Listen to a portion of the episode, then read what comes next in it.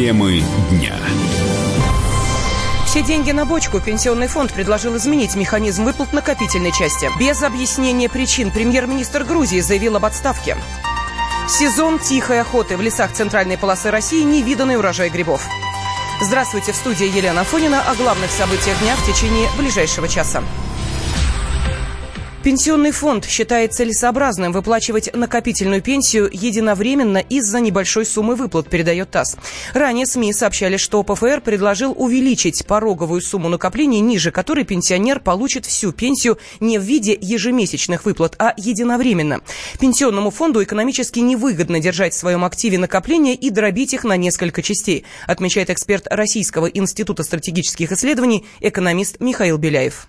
Это небольшие суммы. И если их дробить в соответствии ранее существовавшим способом, то это получалась бы сумма достаточно маленькие, которые, в общем-то, человеку не приносили бы никакого особенного облегчения. А когда он получает такую все-таки сумму, которая может решить какие-то его жизненные проблемы или помочь там в чем-то, для него это, конечно, намного выгоднее. А для пенсионного фонда это тоже выгодно, потому что снижаются таким образом вот эти издержки на обслуживание вот этой суммы. То есть операционные пенсионные издержки снимаются. Один раз человеку выплатили, вопрос с ним по пенсионному фонду, по его обслуживанию оказывается закрытым. А если это все продолжается в течение длительного времени, то фонд несет расходы достаточно большие. Учитывая, что там миллионы людей, то можно представить, в какие-то суммы выливается. Предполагалось, что если сумма превышает какой-то определенный порог, то тогда он не может рассчитывать на вот эту единовременную выплату. А теперь вот, поскольку эта сумма повышена практически в два с половиной раза, то он получает вот эту сумму единовременно, а все, что сверх нее, делится на пропорциональные куски.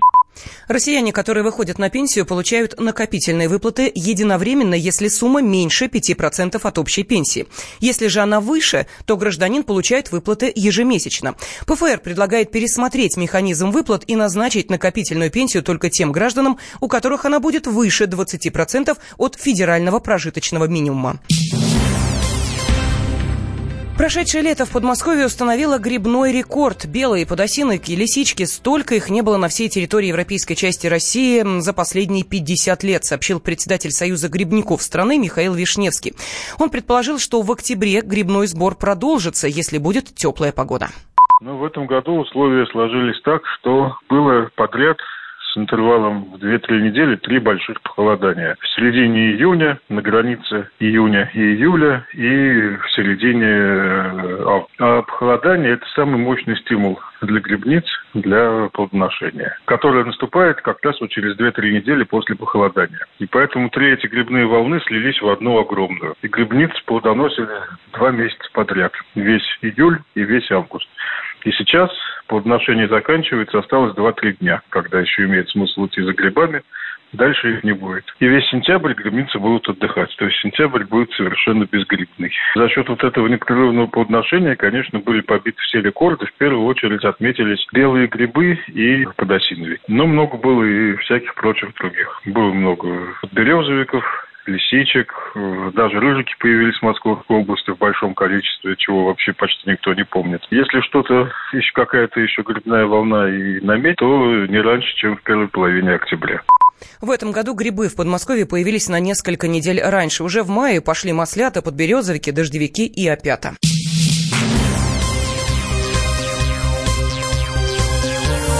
Темы дня